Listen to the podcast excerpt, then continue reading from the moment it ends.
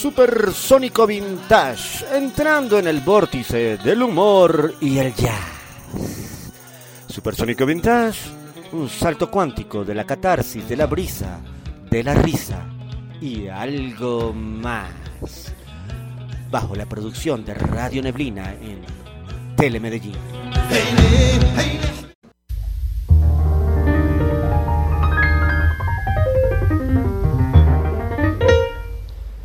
Buongiorno, guten morgen, ni hao, good morning, namaste, muy buenos días. Despegamos alto hoy en Supersónico Vintage, un programa que llega a ustedes bajo la producción de Radio Neblina y gracias a las alianzas de medios Mike de Telemedellín. Y desde los controles, tripulando este Enterprise, el señor Felipe Castaño, jefe de cabina aquí en la emisora, siempre atento a estos episodios radiofónicos, humorísticos, musicales del acontecer cultural de Medellín, Santa Elena y el resto del planeta. Los años locos, los años dorados, así es como se describía los felices años 20, que fueron años de esplendor de las artes, de la comunicación, de descubrimiento de las artes, la bohemia parisina, Francia era una locura, se frecuentaban los famosos en los cafés de Saint Germain, exactamente en dos, en Le Duc Magot, fundado en 1885, y el Café du Flore, fundado en 1887. Estos dos cafés quedaban uno al frente de otro y toda la crema de la cultura de Francia iban para esos cafés uno al frente de otro. Había a veces como una disputa, como una competencia, pero todo era muy, muy, muy buena tertulia. Este, y también eh, en esos años en Londres, cuando se iniciaban las primeras transmisiones de radio, se fundaba la BBC, BBC y floreció y se expandió el jazz y los salones de baile. También grandes huelgas en la India contra Inglaterra en respuesta al llamado de Gandhi a la resistencia pacífica, eso del peace and love. No solamente John Lennon, también el señor Gandhi. Las chicas jóvenes redefinieron a la mujer moderna. De ahí, de esos años locos, de esos cafés, viene la mujer moderna de hoy, muy, muy, muy paisa, muy paisa que nació en, París. Toda esta época dorada de los años 20 la retrató muy bien el cineasta Woody Allen en una de las películas más taquilleras, que es Midnight in París, una medianoche en París, que habla sobre la vida de un escritor, guionista, aprendiz de escritor, que viaja a Francia y quiere caminar por las calles de París y entra en un vórtice de tiempo, en un bucle atemporal y atraviesa como ese, una, cosa ahí rara que lo transporta a esa Francia y conoce en un café a Picasso, a Hemingway y a Salvador Dalí. Estoy diciendo todo esto porque mi invitada de hoy me recuerda mucho a los años 20, muy, ella tiene mucho de ese estilacho de los años 20 en su forma de ser, en todo, no solamente estoy hablando de algo de estético de ella, que también es muy como tiene un, aura muy de, actriz de los años 20, este, pero muy, muy, muy vanguardista y muy, muy moderna en todo lo que hace, ¿no? Nuestra invitada de hoy, Ángela Ñungo. Hola, ¿cómo estás, Daniel? Buenas, buenos días. Buenos días, sí, sí. Este, bueno, esta carismática y talentosa, mejor conocida en el mundo del show business como la princesa marginal, ¿no? O sea, yo estoy segurísimo que te han preguntado eso 12.850.246.700 veces, pero bueno, es la primera vez que yo te lo pregunto, ¿no? ¿De dónde viene ese nombre artístico princesa marginal? Pues mira, yo cuando estaba muy, muy novata, eh, fui a un reality que se llamaba Colombia Ríe y una vez salí a hacer eh, mi show ahí tratando de sobrevivir y Hazam, que era uno de los jurados, me dijo como, hmm, ¿sabes qué? Tú eres como una princesañera. Y yo que me he emberracado, o sea, me dio como una rabia. Yo tenía un novio, de hecho, que también estaba en el reality. Y yo, ¿pero cómo me va a decir que soy una princesañera? Y me dijo, ¿pero qué es lo que te molesta? y, y, como que empecé a, a, comprender que también había como eh, unos primeros pasos de un movimiento también underground que iba a ser luego creciente, eh, de mujeres tal vez hablando de cosas nuevas, ¿cierto? Obviamente tenemos un background gigante de humoristas súper tesas eh, como Luz Amparo Álvarez, como la misma Lorna, también desde lo actoral. Eh, pero digamos que había como un sacudón de, nuevas, de nuevos rostros y tener a una mujer tal vez eh, hablando como de unos temas de un poquito más de ahora era pues también como teso. Y luego cuando ya empecé a hacer como mis shows, sí me daba cuenta que era muy diferente si un hombre decía como una mala palabra o si una mujer lo decía eh, como que, uy, entonces creo que el instalar este nombre es como, le dio como una apertura que las personas cuando lo escucharan entendieran de qué iba la cosa y no tal vez empezaran como a tener un, una mirada prejuiciosa por el aspecto físico o por la forma en la que uno habla, como, ay, no, no sé, esta niña como tan, tan gomela, eh, hablando así como toañera. Sí, ahí me hiciste recordar un caso de que en, Venezuela también cuando se estaba iniciando, eh, pues había una, una, comediante que se llamaba este, Vanessa y este y y su nombre artístico era la del Guaire. El Guaire es el río más podrido, asqueroso y putrefacto, tóxico que hay allá. una cosa que parece creada por, o sea, por los creadores de, de Rick and Morty, una cosa, o Chernobyl. Sí. Este, y bueno, ya también tiene todo un cuento de que lleva con un novio, iba en, su, el carro a la primera hora hacer un show y ya iban como tarde y se cayeron con tu carro para el Guaire. Uy, no puede ser. Entonces fue una, como una tragedia, pero esa tragedia nació esa. Entonces, bueno, esa que era la del Guaire y también era este, muy gomela, cifrina se dice allá. este, y pues le, funcionó, ¿no? yo me imaginé que había algo. algo pero también yo creo que, mira, que, que es una palabra interesante porque incluso a nivel de marca y todo eso, tal vez cuando uno dice marginal se imagina como lo, lo pobre, eh, también viene esto de lo mexicano de maldita lisiada marginal. Pero yo creo que va un poco también, eh, como que resignifique un poco este tema y, tiene que ver con estar al margen de lo convencional.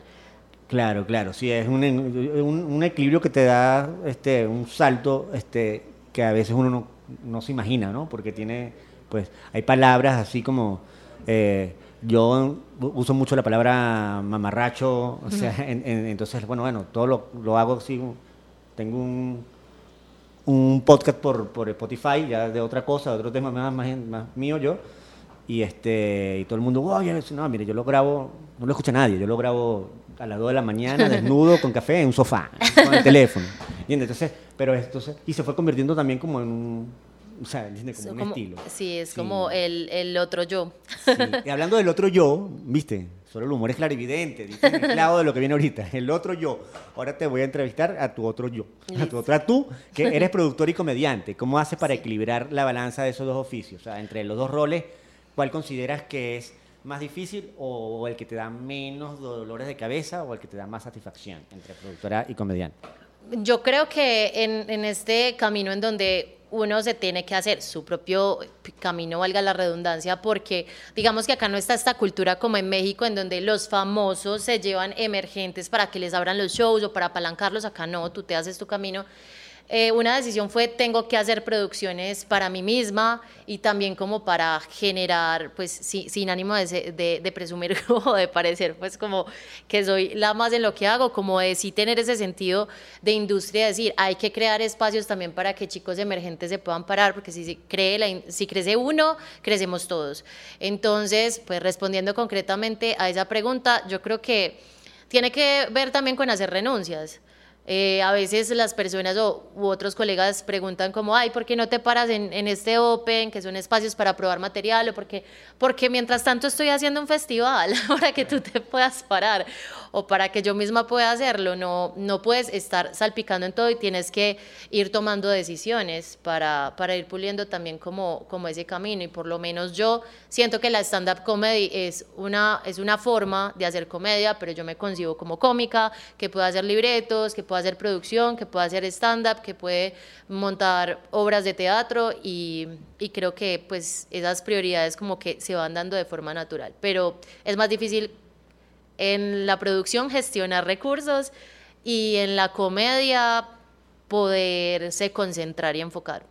Claro, es una cuestión de equilibrio, ¿no? Resumiendo, es como una cuestión de equilibrio ahí. Yo lo veo muy distinto. A mí me hablan de, producción y digo, mira, no sé, yo prefiero este, robar un banco y, y, pagarle todos los millones a un productor manager y que se quede con la más de la mitad del porcentaje, pero este, la palabra producción me da así como, me empieza, me empieza como una epilepsia loca, ¿entiendes? Y es eso, yo no sé por qué uno lo hace, porque de verdad puede ser estresante. Y, este, y yo he intentado, pero no, digo, no, eso yo va a tener que ser, este, conseguir, este, a lo mejor hablamos de negocio después, después del programa. Ok, mira, te has presentado en varias ciudades de Colombia. ¿Cuál sería, en tu opinión, el público más amable o el más rudo? Yo creo que definitivamente en Medellín somos muy amables y diría que el público es hasta condescendiente porque difícilmente te van a dejar morir. Tiene que ser que de verdad estés embarrándola como para que no te aplaudan o por lo menos mantengan un foco de atención. Eh, sí, es un público mucho más complaciente, diría yo. Creo que rudo eh, sería en Bogotá, pero más allá incluso de la gente, tiene que ver con el ambiente que hay también entre colegas, que es bastante denso. Sí. Este, bueno, por ejemplo, este, en, a mí me, cuando estaba en Bogotá y cuando, escuché hablar por primera vez del tomatadero, del tomate, tomate y esto, ¿no? Que le tiran tomate y esto. Sí. Y cuando fui era, eran eh, una narices de payasos de goma espuma, no eran tomates de verdad. Ajá. ¿Entiendes? Este, sí, y, eso te decepcionó. Y, eh, eh, y, entonces así como, bueno, este, el público le da una cestica, o sea, hay como tres oportunidades, hay un cronómetro, tal. Yo hace 20 años estaba en un sitio en Moulin Rouge donde el comediante, había un cronómetro y, y los comediantes, era una cosa medieval salvaje, estábamos, estábamos amarrados de la pierna Estábamos amarrados a un, a un, como una cabulla, como una especie de cadena. Si los primeros cinco minutos tú no hacías reír, te jalaban y caías. Sí, eso es el inicio de la stand-up. Y, y, caías al público. O sea, era una cosa. Este, por eso pues así me parece que. Este, porque yo sí lo comparé y, y, eh, estoy de acuerdo contigo en que en Bogotá es más rudo, pero es más es como una cosa ahí del ambiente, ¿no? Claro, porque es que ten en cuenta que también con la cuentería en Bogotá, por ejemplo, que empezaron a, narrar en parques y tenían que poner mochilas, en fin, era un tema de comer.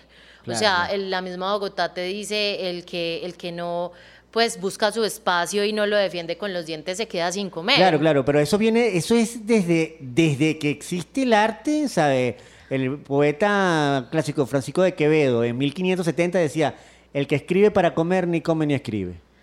Pero yo creería que sí en las ciudades hay una naturaleza diferente de, desde la forma en la que surge, digamos, la stand-up comedy, hablando como de esta nueva ola pues de, de comediantes y es que, digamos, acá en Medellín, digamos que cada, cada uno tenía como su trabajo en empresas grandes, entonces no había esa guerra del centavo. Claro. ¿Me entiendes? Y por lo tanto no hay peleas de plata y por lo tanto no hay riñas porque me quitaste un minuto más, un, minuto menos. Entonces no estoy diciendo cuál es mejor o peor, pero sí hay una naturaleza que la sí, hace. Una cosa de la atmósfera más, ¿no? y, y, el trabajo de realizar producciones grandes, más o menos cuánto tiempo te lleva desde que nace la idea hasta que se materializa. Digo desde que nace la idea, si pues, si es una producción que una idea tuya este, original tuya, porque me imagino que también te llegan propuestas y bueno, ya la idea ya está hecha porque es la idea de otra persona, pues. Ok, yo normalmente no hago propuestas de nadie más. Y no porque no me guste, sino porque es una cuestión que yo me, me puse, es por qué no autogestionarte, que es lo que no crees de lo que tú haces. Claro, claro. Entonces, no quiere decir que no involucre a otros actores, por supuesto, o hacemos coproducciones. Eh, pero normalmente me dicen como, hazme una producción de no sé qué, no, prefiero hacer la mía. Em, pero para responderlo, eh, yo creo que hay un tema como esbozar una idea general, eh, luego de eso uno empieza como a escribir un poco de, de, chistes en este caso, suponiendo que sea algo como humorístico, hacer un esbozo y buscar y enfocarse en quién sería ese posible socio comprador. O sea, yo no empiezo una propuesta súper etérea o súper boa a montar un súper musical sin pensar en cómo hacerlo viable, porque pensaría yo que para hacer una idea vendible tienes que pensar desde el inicio en ese segmento y a veces creo que el error radica en pensar en una cuestión muy idílica. Yo creo que eso es muy un punto muy a favor que, habla bien de ti como productora porque muchos de los errores que cometen productores es que de una vez quieren hacer cosas imposibles. No, pero vamos a montar este quiero montar 100 años de soledad en sombras chinescas. o sea, ok, dale, pues, hágale, a ver cómo le va.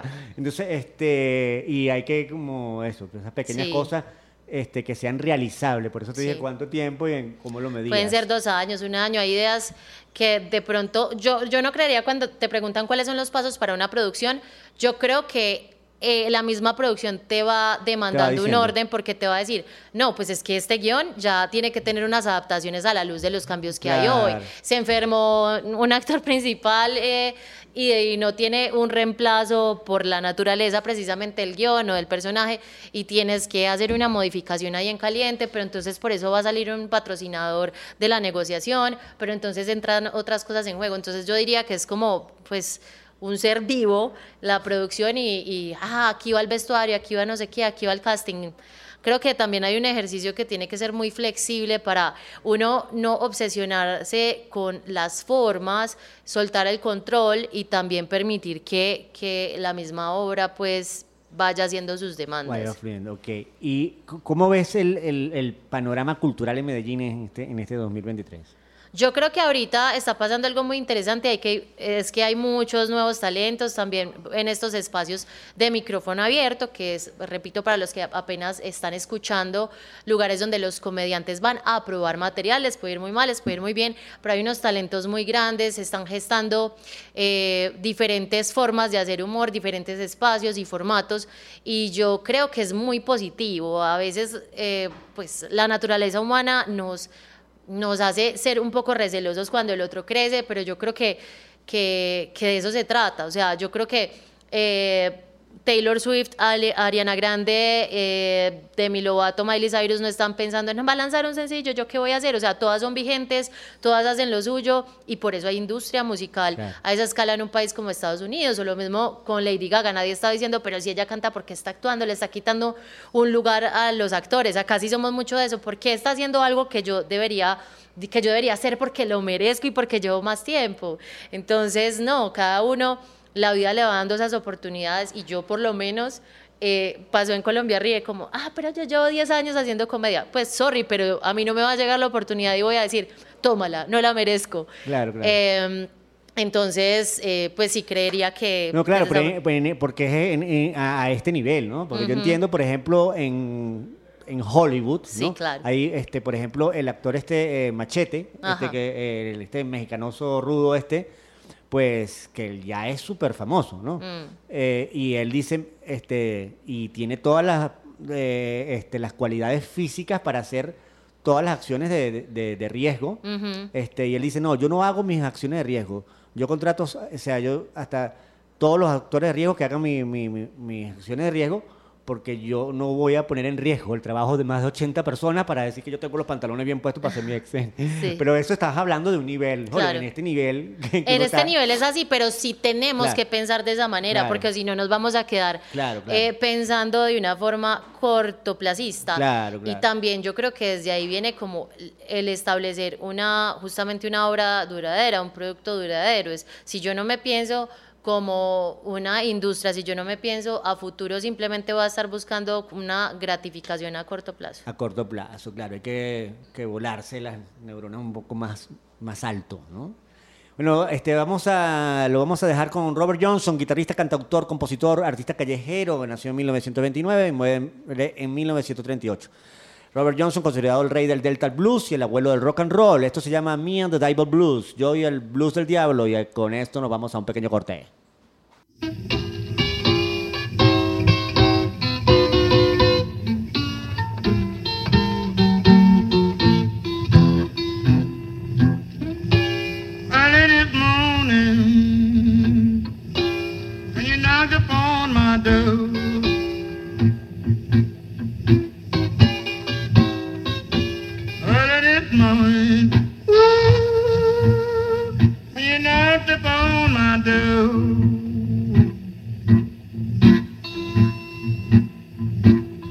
And I said, hello, Satan. I believe it's time to go.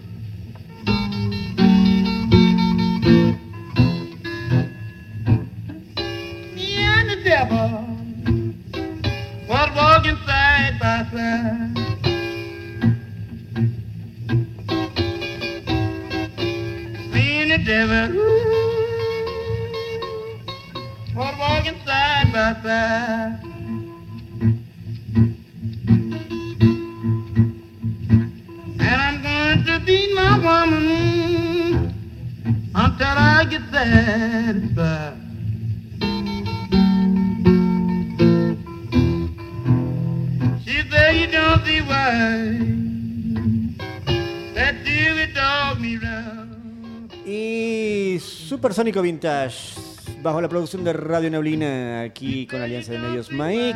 Desde el Medellín ya acaba de aterrizar de su corte, nuevamente aquí con el Añungo. Y esta sesión se llama Vinilos Voladores. Una breve pincelada de música. que tienen, que tienen en común ACDC y Mozart? Joan Manuel Serrat y Eminem. No se asusten, no estoy delirando.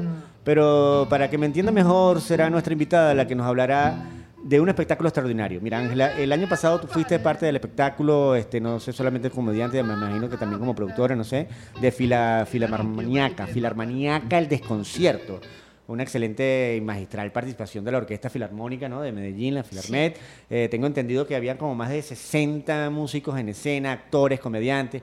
¿Cómo fue esa experiencia? Cuéntanos un poco. Bueno, esa experiencia es muy emocionante. Yo tengo un socio con el que nos permitimos como crear las ideas del otro y aportarnos. Eh, eh, somos la dama y los vagabundos, Sergio y Mauricio. Bueno, Mauricio fue quien decía, eh, tengo como una idea sobre eh, hermanos que se la llevan mal porque les gustan tres géneros musicales diferentes, que era rock, música clásica, académica eh, y reggaetón. Y desde ahí empezamos a nutrir los otros dos libretistas, que somos Sergio Rodríguez, el mismo Mauricio Faciolince y yo, y empezamos pues como a darle forma a este guion. En el camino nace un cuarto personaje que es Elisa María, que soy yo.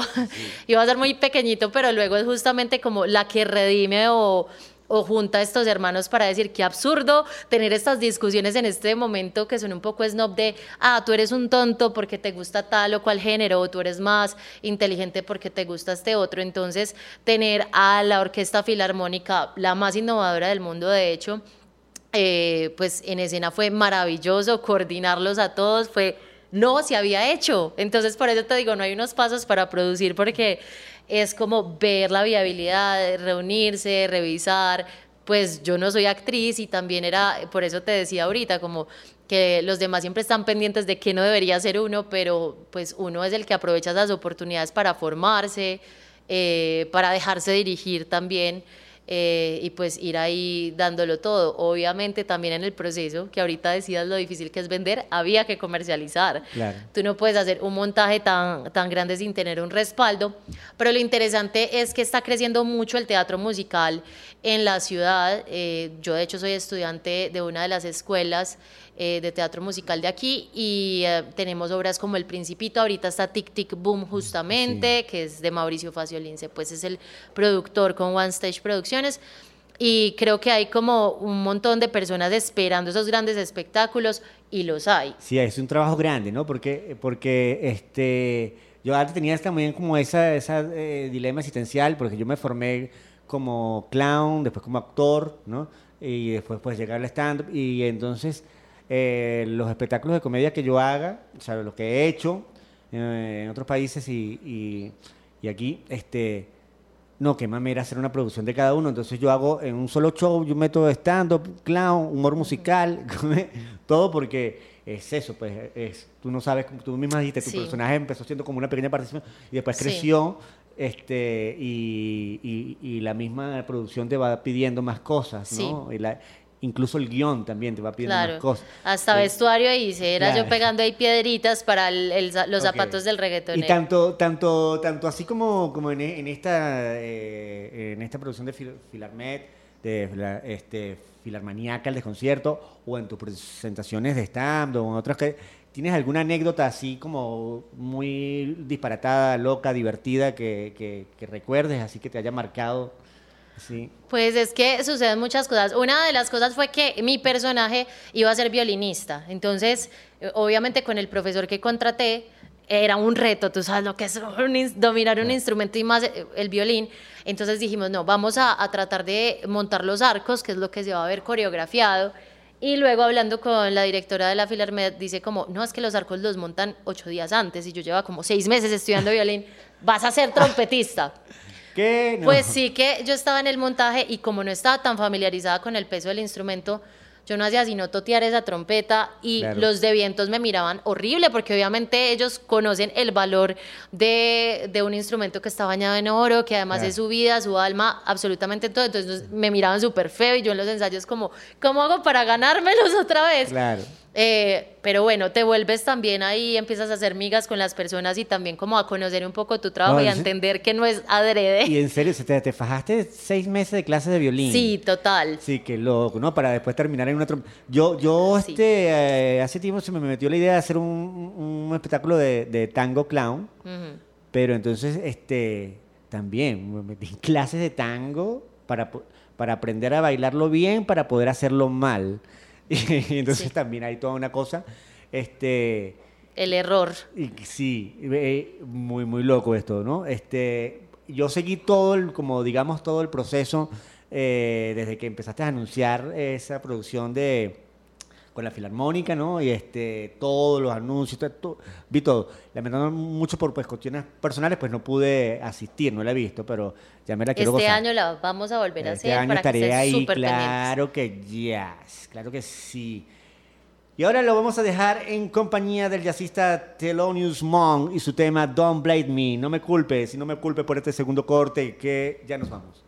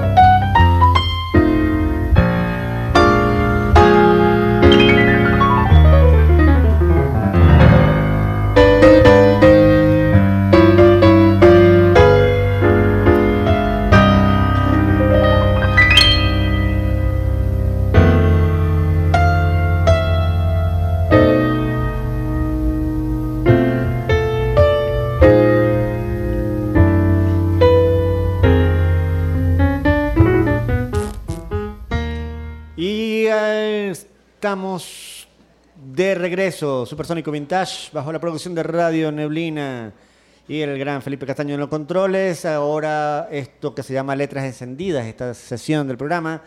Algunos de los escritores más importantes del siglo XX fueron Vladimir Nabokov, Albert Camus, Frank Kafka, Gabriel García Márquez, Julio Cortázar, Marcel Proust, y muchísimos otros que tendríamos que hacer un programa especial nada más para hablar de todos estos literatura universal y del boom de la literatura y la generación beat y toda esta cosa. Pero esto es como un intro para decirle a nuestra invitada, ¿qué obra de la literatura universal te gustaría montar en una versión moderna de comedia? ¿El Quijote de Cervantes? ¿Romeo y Julieta de Shakespeare? ¿O Los Tres Mosqueteros de Alejandro Dumas?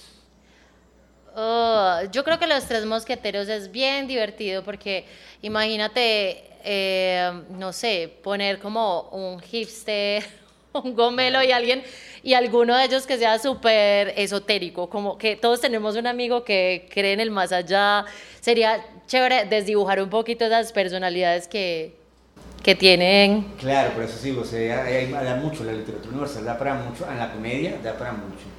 Este, yo incluso hace años viajé a, a Uruguay para, de una manera muy inocente, ¿no? Porque quería este, se me metió en la cabeza una cosa de estas que estábamos hablando de producciones súper imposibles, ¿no? Mm.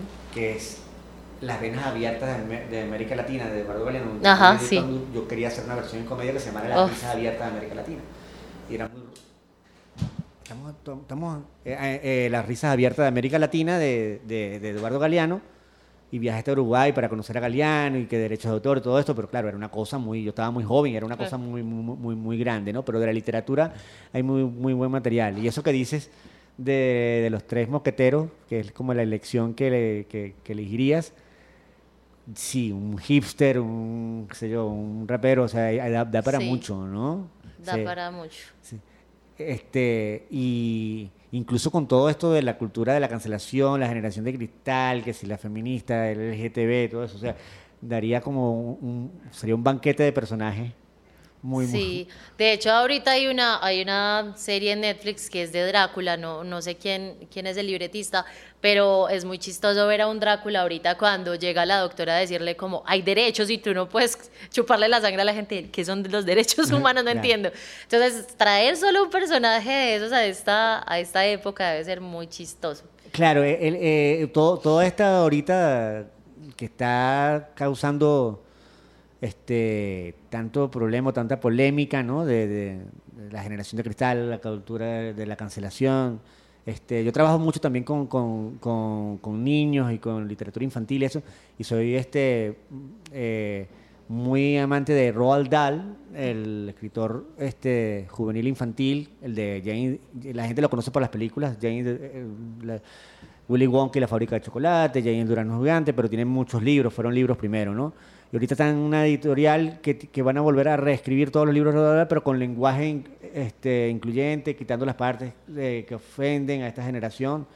Y eso es una eh, barbaridad porque, o sea, es... ¿Cómo sería? O sea, todo porque dicen que hay mucho bullying, que hay mucha ofensa, que hay mucha... Yo creo que las obras clásicas son eso y obviamente hay que considerar en qué año fueron escritas y bajo qué óptica fueron concebidas y entenderlas como eso. Eh, pero yo creo que ahorita como creadores, digamos, de, de, de cosas artísticas, sí hay una responsabilidad ahí. La verdad, cuando a mí me dicen, eh, tú usas el, lenguaje inclusivo, pues mira, yo no lo hago porque sería hipócrita de mi parte decirlo. Eh, pero si yo estoy con una persona que se siente más cómoda en escucharlo y sobre todo para sentirse mejor y sentir que tiene un lugar, no tengo problema en preguntar porque tampoco me quita nada. Eh, es un tema que tiene demasiados pues como aristas, entonces como que trato de ser muy, muy comprensivo y de escuchar cuando alguien tiene esa óptica.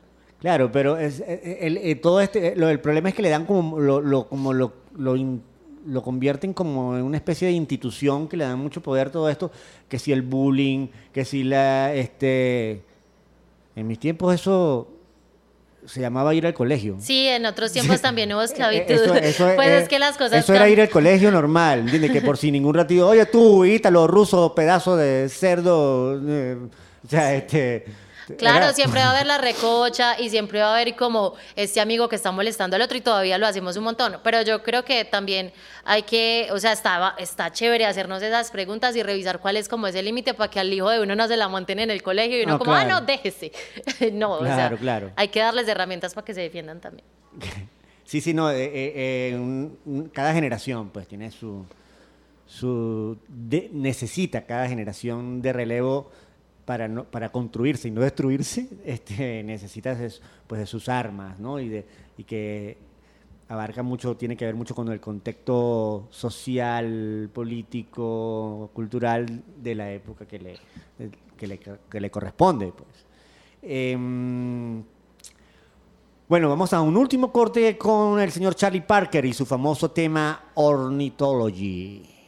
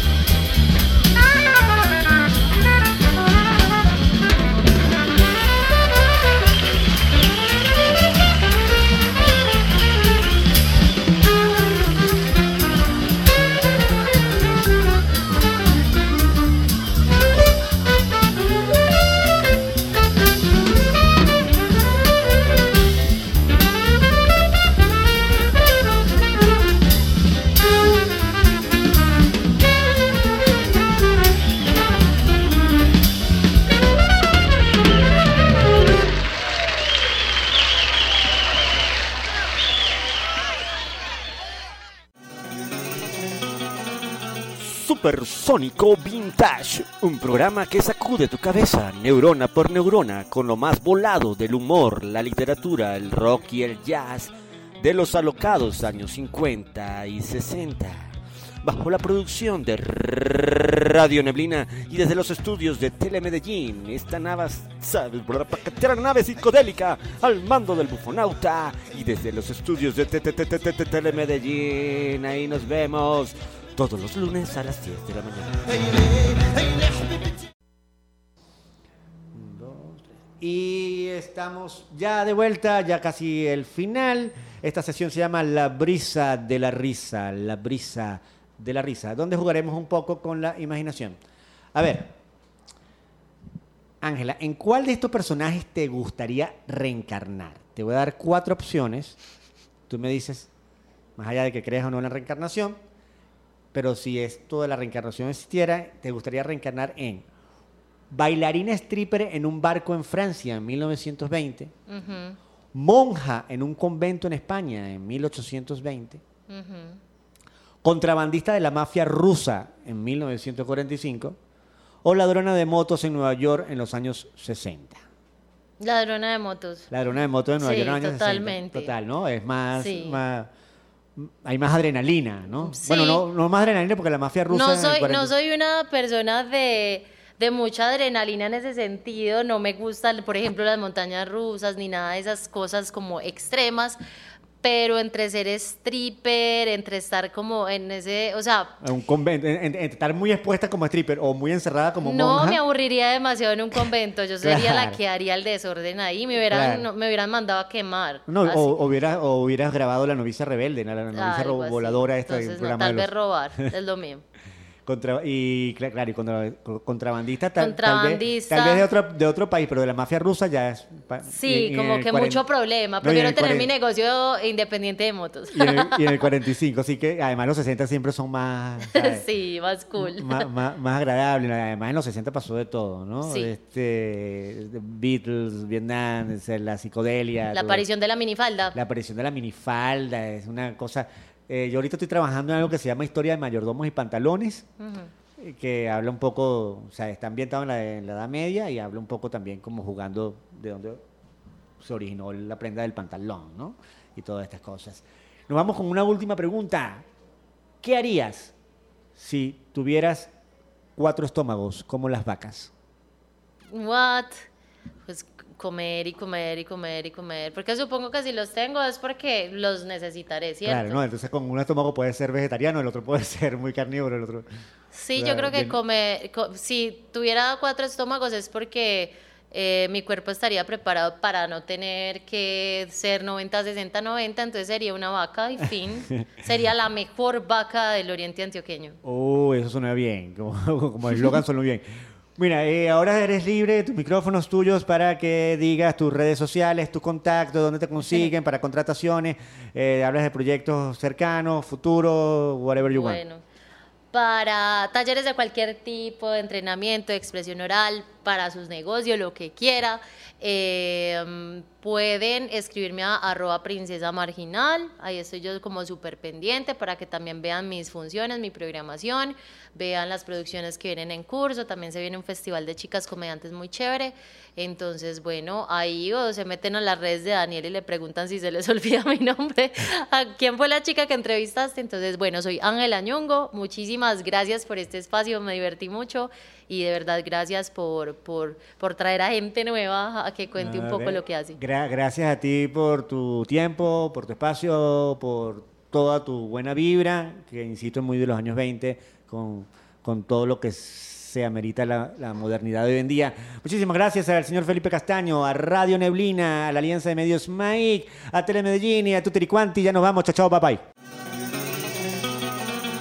Supersónico Vintage, un programa diferente para personas divergentes. Sigue escuchando esta irreverencia radiofónica y atraviesa una realidad aparte.